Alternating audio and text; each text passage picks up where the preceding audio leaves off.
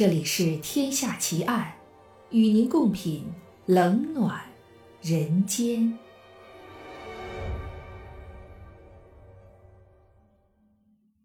各位听友，大家好，这里是喜马拉雅 FM，您现在收听到的是《天下奇案》，我是暗夜无言。今天为您带来的故事是华莱士奇案。在西方侦探史上，至今存在着许多悬而未决的疑案。威廉·赫伯特·华莱士本是个爱好国际象棋的保险代理人，生活如他的名字一般普通。不过，围绕着他和他妻子发生的这起命案，却丝毫不比开膛手杰克的故事逊色。案件本身正如一盘布局精妙、令人着迷的棋局，最终使得一切的调查、推理和分析都无功而返。用一句国际象棋的行话，就是：“警方无子可动，案件悬而未决。”一九三一年一月十九号的晚上，华莱士照例来到利物浦中央象棋俱乐部。参加在这里举行的国际象棋锦标赛。就在他与对手麦卡特尼激战正酣的时候，俱乐部的工作人员比蒂给他捎来个口讯：二十五分钟之前，一个自称科瓦特拉的人打来电话，约华莱士明晚七点半到位于城西的曼洛乌花园东路二十五号见面，讨论关于保险的事情。第二天晚上，华莱士乘坐电车，按约定的时间到了城西，却发现他要找的地址根本不存在。尽管曼洛屋花园南路、北路、西路都在附近，唯独没有曼洛屋花园东路。华莱士向好几个行人询问，还跑到曼洛屋花园西路二十五号去看了看，但。这个名叫科瓦特拉的人始终没有出现。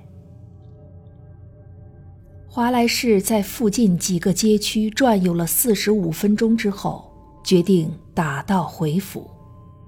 晚上八点四十五分左右，当他打开家门，却发现家中已被劫匪光顾，妻子茱莉亚倒在客厅的地板上，头部遭到重创，早已。气绝身亡。利物浦警方很快到达了现场。经过调查，警方认为谋杀案发生的前一天夜晚，将华莱士调虎离山的神秘电话是破案的关键。在中央象棋俱乐部，工作人员比蒂向警方回忆了他当时接听电话的情景。您好。我是科瓦特拉，请问华莱士先生来了吗？抱歉，恐怕还没有。但他随后会到，是吧？说不准。不过如果他要来的话，估计快了。我建议您稍后打来。然而，科瓦特拉并未采纳这个建议，而是让比蒂给华莱士捎个口信。尽管与华莱士相识八年之久的比蒂坚称电话那一头的声音低沉而粗哑，不可能是华莱士，但警方还是怀疑这个神秘的科瓦特拉就是华莱士本人。侦探们经过进一步调查，发现那晚科瓦特拉使用的电话亭紧挨着车站。而且距离华莱士的住宅仅仅三百六十米，按比蒂接完电话的时间算起，距离华莱士到达俱乐部的时间前后差不多有二十五分钟。假设凶手真的是华莱士，他离家后先去打了电话，以便为自己第二天的谋杀计划提供不在场证明，随后再乘车赶到俱乐部，这在时间上。是完全可行的。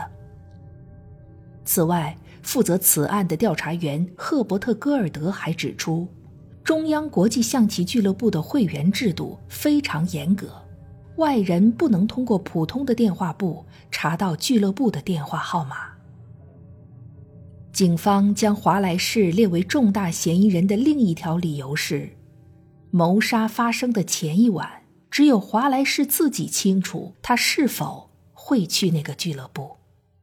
要知道，华莱士并不是俱乐部的常客，在这之前，他至少有两个星期没去下过棋了。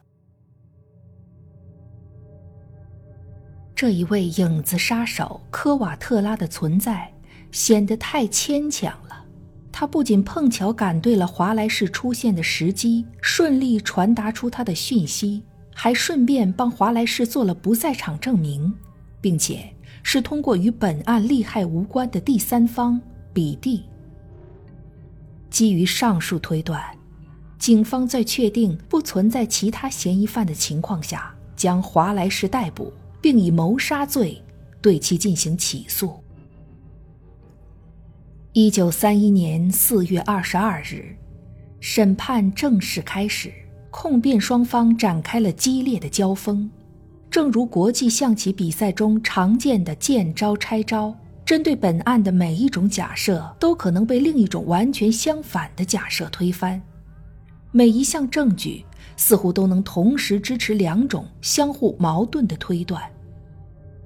庭审中，一张国际象棋比赛对弈表。成了控辩双方争论的关键证物。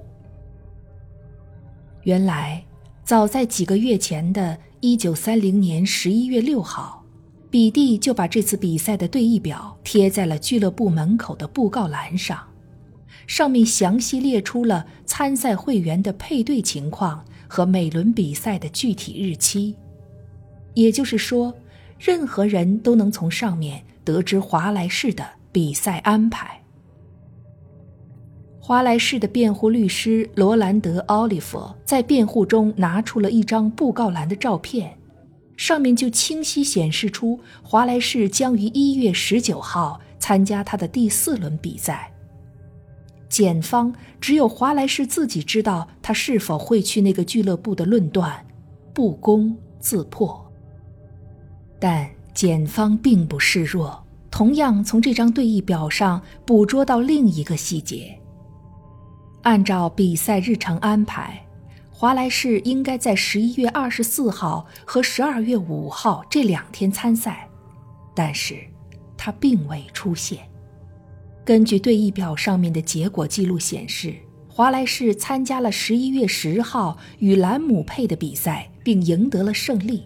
他的序号六后面标记了代表胜利的 W，而在十一月二十四号和十二月五号，他的序号六后面却没有标记。也就是说，自打首轮比赛过后，华莱士就再也没有露过脸。因此，即使幕后杀手真的存在，并且通过对弈表了解到华莱士的行踪。他还是无法保证后者会在两次缺席预定赛程之后，又于一月十九号突然回归，并顺利收到他的口讯。然而，辩方又拿出了证据。从犯罪现场的勘查状况来看，袭击茱莉亚的凶手全身将不可避免地沾满鲜血，但经过检测。华莱士在谋杀发生当晚穿的衣服，并未沾染上任何血迹。警方根据现场发现的一件橡胶雨衣，又提出了新的假设：如果华莱士就是真凶，他很可能在作案时就穿着雨衣，以防衣物沾上血污。检测报告同时表明，房间的浴室和下水道既未被使用，也没有发现血迹。但马桶里有一点凝结的血块，来源不明。华莱士案被英国媒体评为“开膛手杰克”第二，吸引了众多目光。由于媒体的介入，许多利物浦市民都认为华莱士就是本案的真凶，而杀妻凶手的恶名也扣在了华莱士的头上。为了不影响判决，法庭特意从利物浦以外的地方挑选了陪审团。一九三一年四月二十五日，四天的审判结束后，尽管华莱士坚称自己清白无辜，怀特法官在总结陈词时也倾向于无罪判决。但陪审团经过一个小时的审议，最终还是根据一位送奶小工的证言，认定华莱士谋杀罪名成立，将其处以绞刑。当法官问华莱士还有什么话可说的时候，他说：“我是无辜的，但我没什么可说。”一九三一年五月十八日，伦敦刑事上诉法庭受理了华莱士的上诉，并驳回了原判，理由是证据不足。这意味着陪审团错了。这个理由在当时是非常少见的。通常，上诉成功的理由多是因为有新证据的出现。五月十九号，华莱士被无罪释放。出狱后的华莱士尝试重回过去的平静生活，然而一切早已改变。从前的朋友都对他避而远之，过去心爱的国际象棋，如今也不可能再玩了。原本体弱多病，加上精神折磨，时隔一年，华莱士便死于肾病。华莱士死后。这起谋杀案的真相也随之永远埋进了坟墓。凶手使用的凶器从未被找到，杀人的动机从未被知晓。如果凶手不是华莱士，那么他确实做到了完美犯罪，没有一个人证，没有任何线索。用怀特法官的话说，这是犯罪史上前不见古人、后不见来者的。天才谋杀。如果凶手是华莱士，他也接近完美了。恰到好处的布局，恰到好处的不在场时间，他在活着的时候没能定罪，死后也更加不可能了。